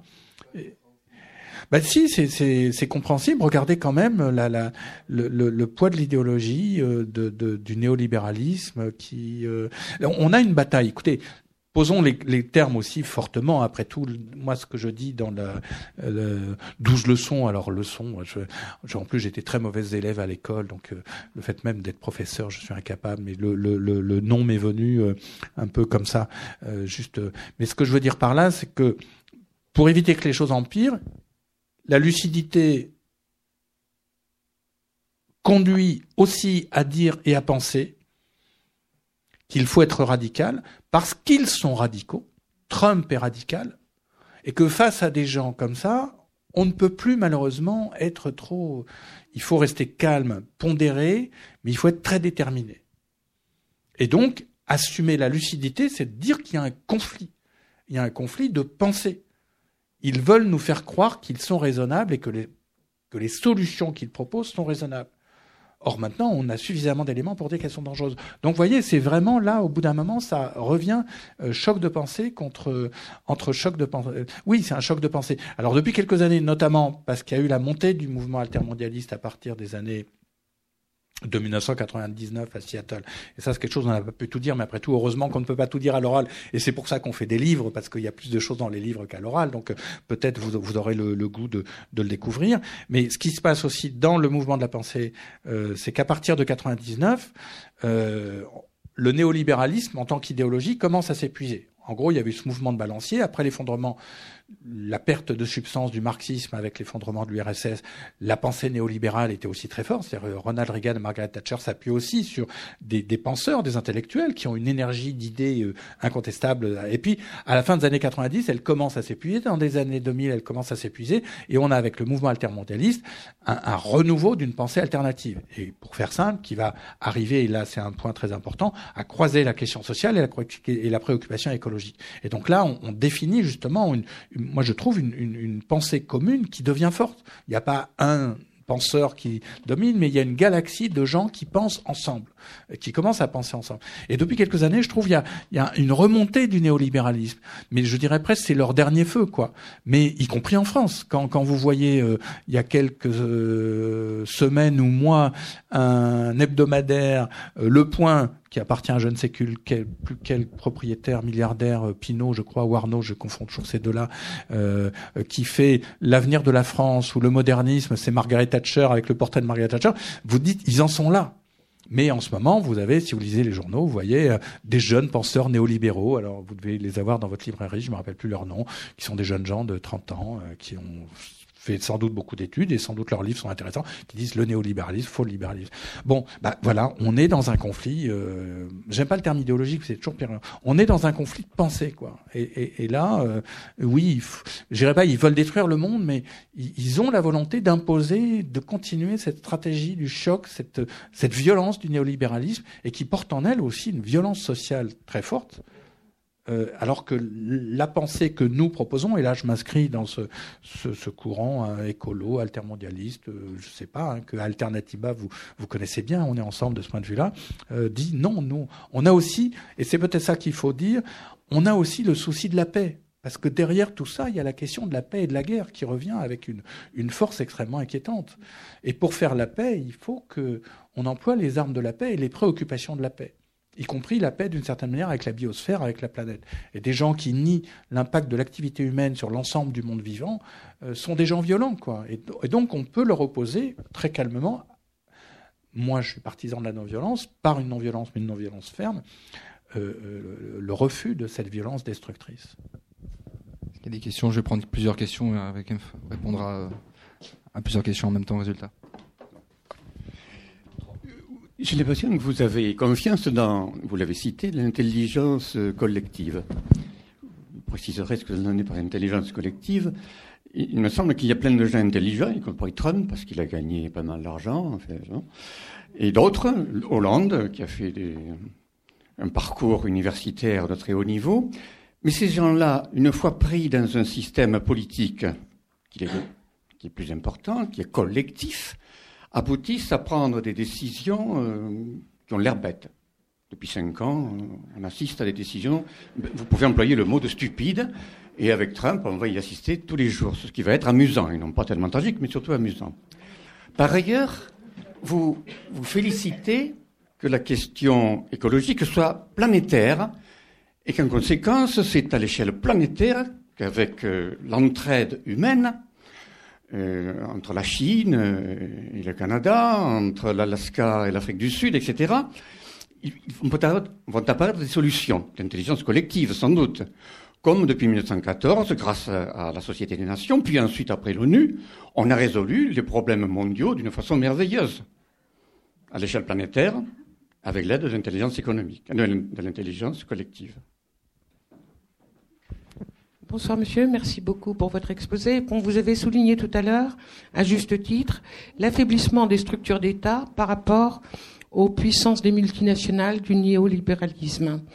Donc, euh, moi, une chose qui me frappe, à mon âge, bravo les jeunes, euh, il y a 40-50 ans, nous avions un certain nombre dans le domaine de la pensée de sociologues de haut niveau qui avaient posé le problème de l'articulation entre le politique, les macros et les micro-territoires. Il me paraît euh, urgent dans un discours qui est très globalisant par rapport au processus de mondialisation, de poser deux questions. Premièrement, la question de l'interférence, de la domination Internet par rapport à certaines structures portées par un humanisme de base. Deuxièmement, l'articulation aussi euh, de certaines euh, positions éthiques, y compris depuis l'enseignement à l'école, euh, pour éduquer des citoyens, le politique n'est pas autosuffisant. Une chose qui me frappe dans beaucoup de débats, c'est que le discours politique se pose comme autosuffisant. Je ne sais pas si j'ai bien posé mes questions.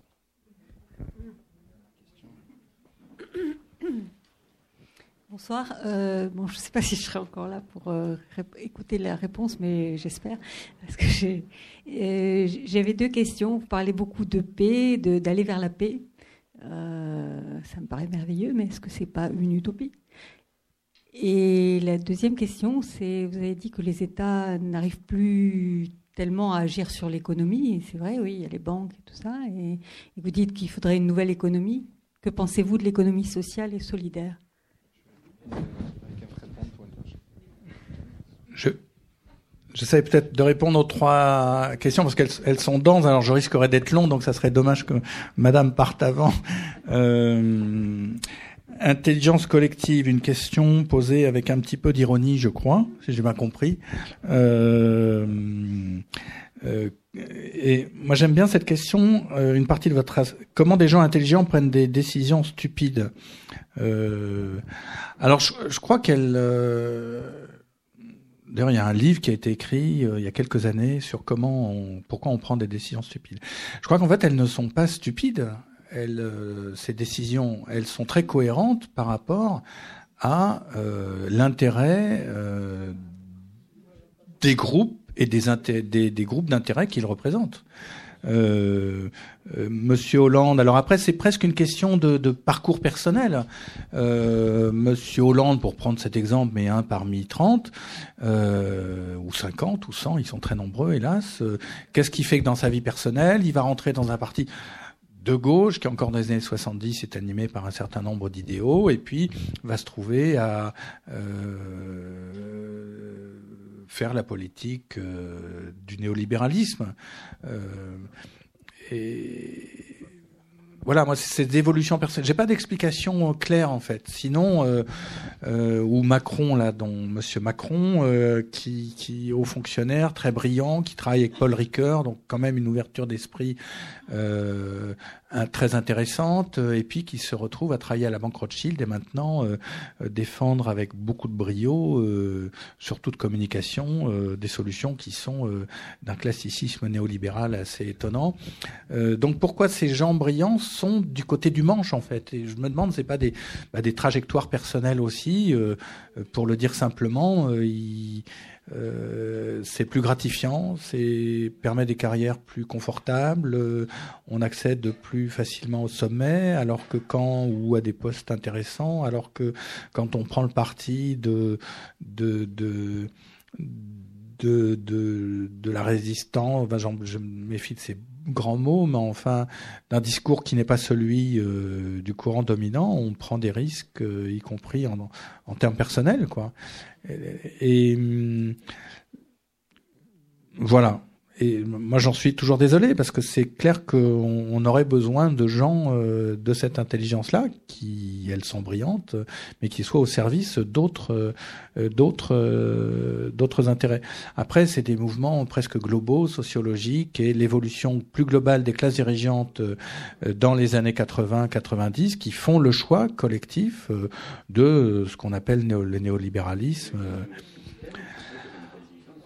Oui, alors après, moi, je veux pas me batailler sur le terme d'intelligence collective. Je suis pas un théoricien d'intelligence collective. J'aime bien ce terme, mais aussi parce que quelque part, j'y crois. C'est-à-dire que si euh, et, et, et, certains pourraient ne pas l'être, mais on est attaché à l'idéal de la démocratie. L'idéal de la démocratie repose sur l'idée que l'Assemblée des, des, des, citoyennes et des citoyens va arriver à une position collectivement intelligente par la délibération, l'écoute de, de, de, tous, et, et voilà.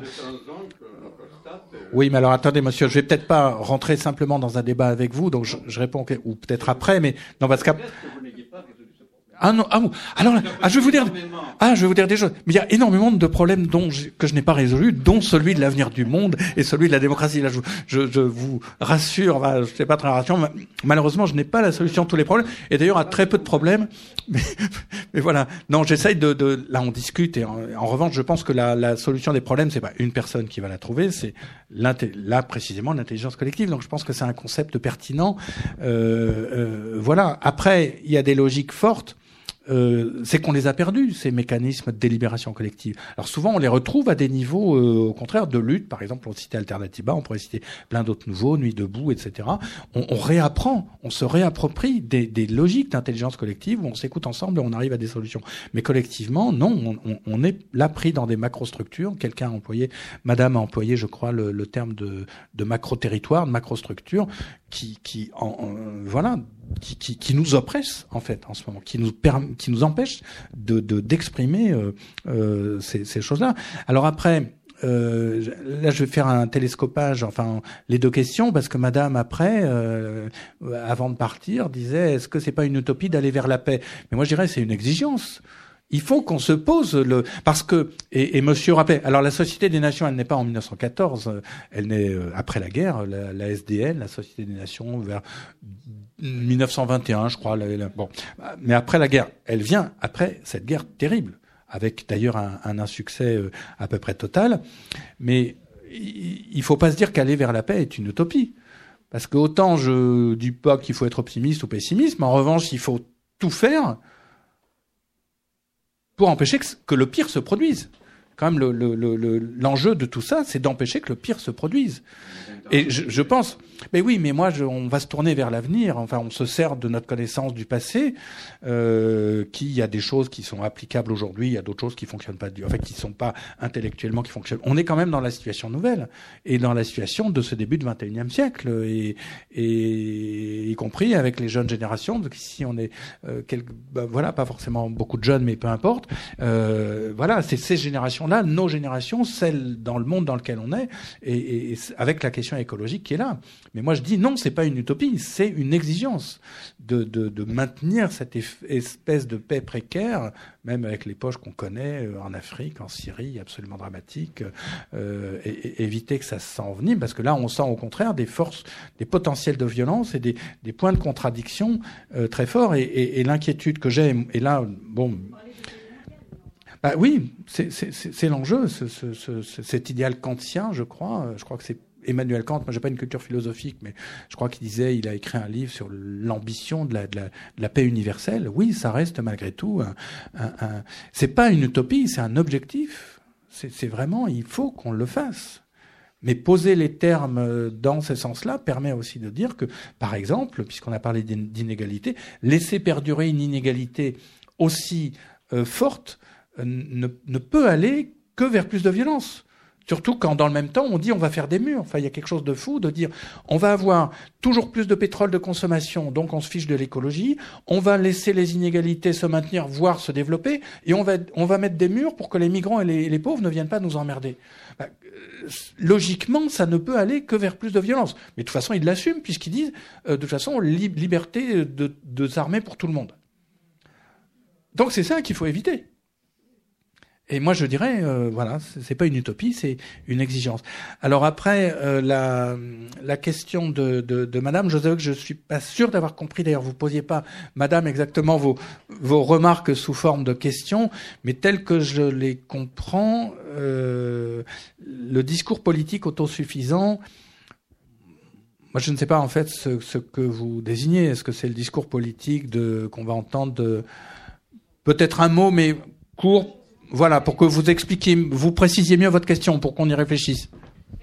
Ici un exposé de philosophie extrêmement pointue où, ah, où Monsieur Descombes faisait allégeance à, à, certains courants philosophiques et il a lui-même posé la question de l'articulation entre ce qu'on peut appeler la philosophie pure et dure et le courant de l'anthropologie et de la sociologie.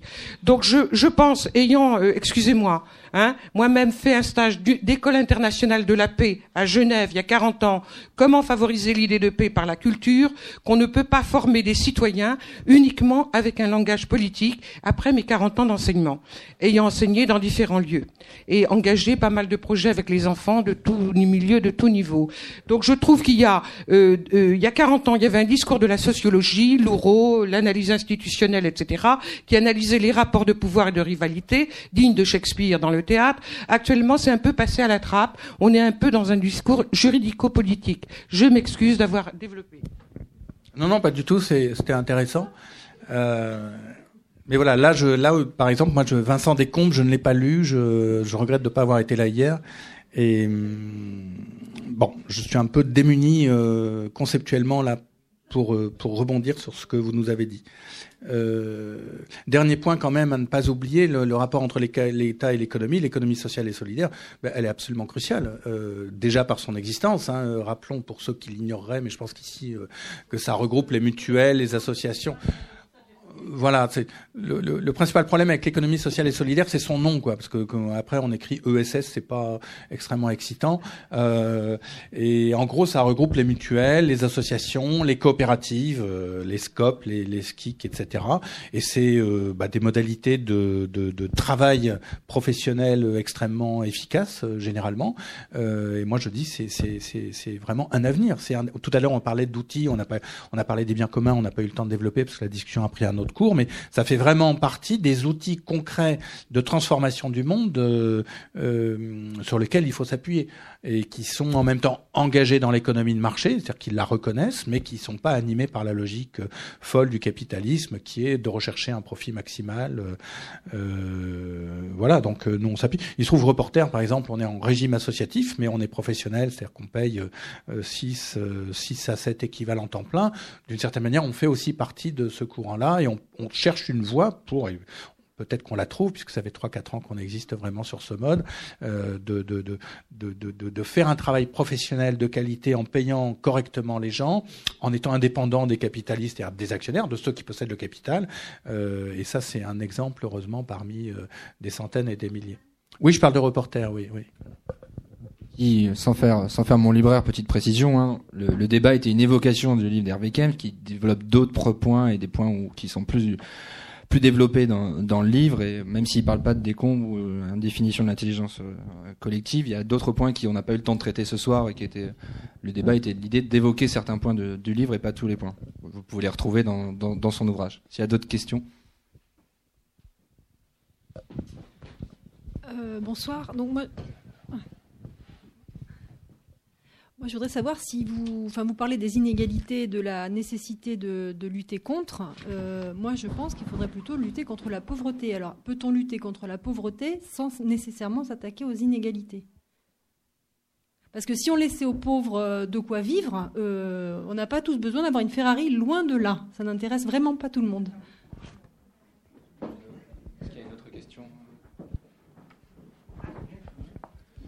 Oui, bonsoir. Vous avez terminé votre exposé par des notes positives et optimistes, et en appelant d'une certaine manière à une transformation sociale.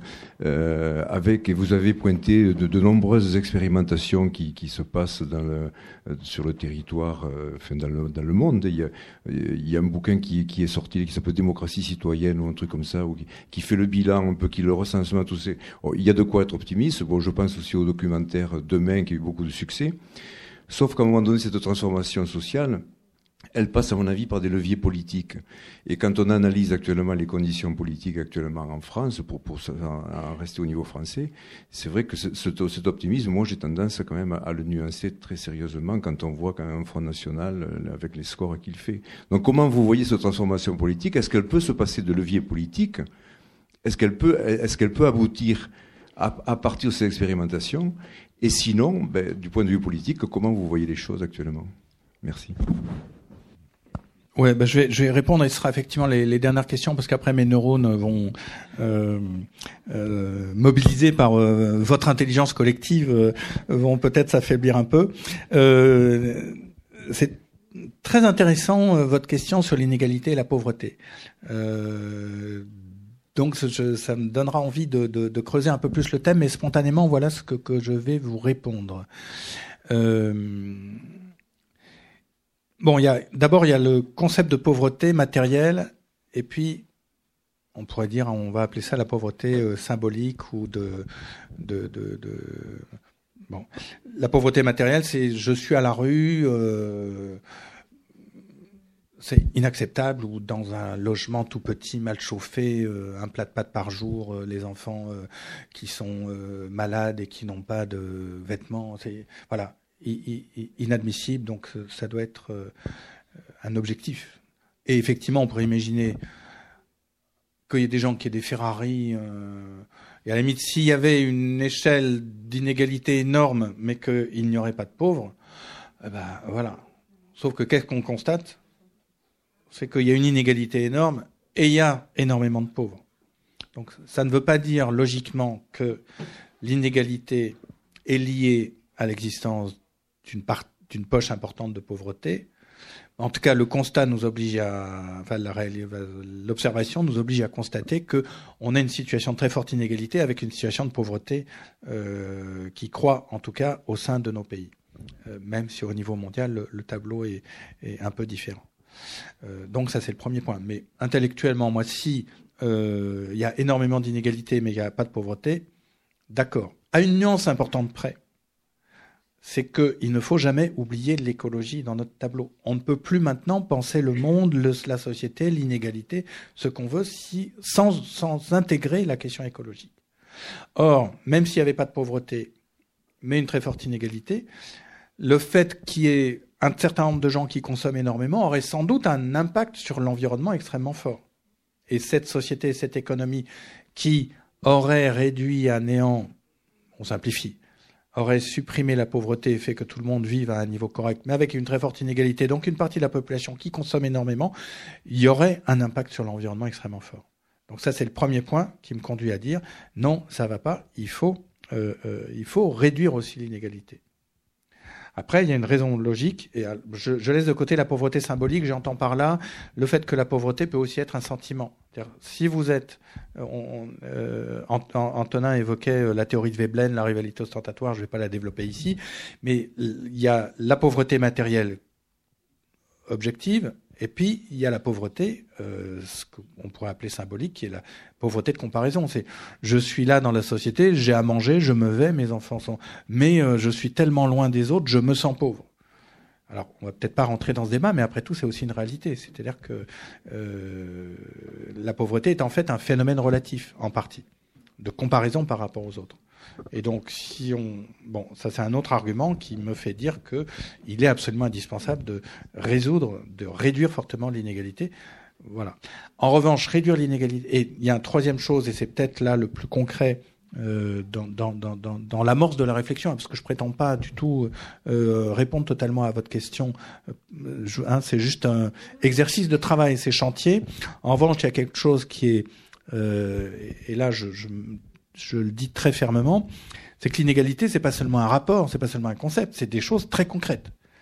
L'inégalité et l'augmentation des inégalités depuis une trentaine d'années dans nos pays, ça veut dire aussi très concrètement qu'il y a eu un déplacement de la richesse collective d'une partie de la société vers une autre. Pour faire simple, et ne le prenez pas, je suis pas marxiste, des revenus du travail vers les revenus du capital. Et donc, il s'agit de savoir ce qu'on fait. On peut, les économistes, euh, entre 500 et 10% du PIB en 30 ans se sont déplacés. Moi, je dis, il faut reprendre, il est absolument indispensable de réduire fortement l'inégalité pour se réapproprier collectivement ces 100 à 200 milliards dans un pays comme la France. Et moi, je le dis, je l'écris, donc je vous le redis. Un des objectifs de cette réduction des inégalités, c'est de faire réduire fortement la pauvreté. C'est-à-dire qu'une partie de ces richesses qu'on se réapproprierait, et que j'espère qu'on va se réapproprier, c'est entre autres pour sortir de la mouise et de la difficulté insupportable un certain nombre de gens dans la société. Et donc là, très concrètement, il y a un lien entre l'inégalité et la pauvreté, c'est que euh, bah, c'est une appropriation des richesses qui se fait au détriment d'une partie de la société. Et on le voit d'autant mieux que depuis 2008, 2008 à peu près, maintenant on commence à avoir des statistiques euh, assez claires, c'est que c'est les pauvres, c'est ça qui est fou quand même, c'est les pauvres qui subissent le plus fort le poids de la crise, parce qu'on voit les statistiques de l'INSEE le disent, leur revenu global diminue, alors qu'en gros les classes moyennes euh, se maintiennent, et les classes riches se sont enrichies depuis 2008. Donc voilà comment euh, je, répondrai, mais je, ne clôt pas la question parce que euh, il y a des dimensions, euh, ça mérite vraiment réflexion. Et dernier point pour finir, alors politique, bah, ça sera une bonne une bonne conclusion. Hein, euh, après tout, parce qu'on parle. Je suis tout à fait d'accord avec vous et je, je l'écris d'ailleurs. Vous, vous le verrez peut-être dans dans le livre. J'ai un passage là-dessus. Hein, même, je crois même, c'est une leçon. Alors, euh, oui, c'est absolument important d'avoir des débouchés politiques, euh, même s'il y a plein d'alternatives. C'est Demain, il y en a d'autres, Alternativa, euh, un reporter, on en raconte euh, au moins deux par semaine, ça nous passionne. Le monde va changer euh, par ça. Mais s'il n'y a pas de perspective, s'il y a pas, on ne peut pas laisser, à mon sens, mais il peut y avoir un débat, mais moi ma position, elle est celle-là. Il ne faut pas abandonner le terrain institutionnel, le terrain de ce qu'on appelle la représentation politique, la vie politique. Même si on est en voie d'oligarchisation, même si la démocratie est imparfaite, le système n'est pas totalement verrouillé, il y a des marges de manœuvre, euh, et il est absolument important de l'occuper. Euh, donc, de trouver des représentations politiques. Je ne vais pas être trop long, mais vous verrez peut-être dans le livre, je prends l'exemple, j'avais vu ça très concrètement au Chili, où il y avait un mouvement social euh, en 2011 extrêmement important et qui n'arrivait pas à, à, changer les choses parce qu'il n'avait aucun relais politique, parce que le système politique était totalement verrouillé. Nous, en France et dans d'autres pays européens, on n'est pas dans cette situation, et donc je crois qu'il faut euh, occuper autant que possible mais en revanche sans tout mettre sur euh, le terrain politique. C'est-à-dire c'est aussi important d'avoir euh, des démarches comme celle d'Alternativa, et je le dis pas parce que quelqu'un d'Alternativa est là aujourd'hui, mais parce que je le crois vraiment. C'est important de se bagarrer euh, sur Notre-Dame-des-Landes, sur Val Tolosa, sur l'autoroute de Castres, sur un certain nombre d'absurdités qui se font comme ça. Et c'est aussi important de se bagarrer, mais la politique institutionnelle doit être vraiment revenir une sorte de porte-parole de, des luttes du peuple, des gens, on appelle ça comme on voudra, et pas cette espèce de sphère séparée euh, de la société qu'elle est devenue. Euh, et pour être très concret aussi, euh, je ne sais pas si vous me posez la question, mais je vais vous, je vais, je vais vous, comme disait l'autre, je vais répondre à la question qu'on ne m'a pas posée. je pense que là, il faut aussi politiquement que le, le, le, les sociodémocrates et en France le Parti socialiste, on, change en fait que, que, que la gauche. Hein, je dirais pas se débarrasse du Parti socialiste, mais que le Parti socialiste disparaisse, comme après tout, dans le temps a disparu le Parti radical, même s'il y a encore des poches, euh, euh j'ai cru comprendre, dans le sud-ouest de la France, même certains journaux euh, qui auraient encore, seraient animés par des gens inspirés par cette vieille tradition politique. Bon, le Parti radical est devenu ce que vous savez. D'une certaine manière, il faut aussi que dans nos pays, en France et dans les autres pays, les, les, les partis sociaux-démocrates qui ont eu à un moment donné une puissance, on joue un rôle et pas forcément négatif. Maintenant, laisse la place à autre chose, sinon euh, euh, l'horizon de, de, la vie politique sera totalement désespérant, qui nourrira ou il nourrirait ben, l'envie d'aller vers d'autres solutions qu'en revanche on ne veut pas du tout.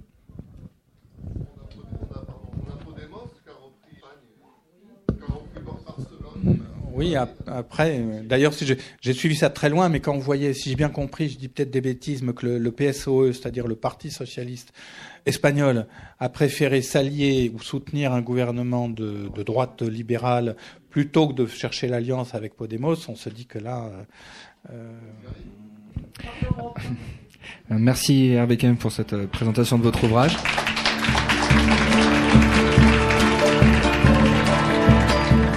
Venez d'écouter le journaliste et écrivain Hervé Kempf lors d'une rencontre à la librairie Ombre Blanche le 19 janvier 2017 pour son ouvrage Tout est prêt pour que tout empire, 12 leçons pour éviter la catastrophe, paru aux éditions du Seuil.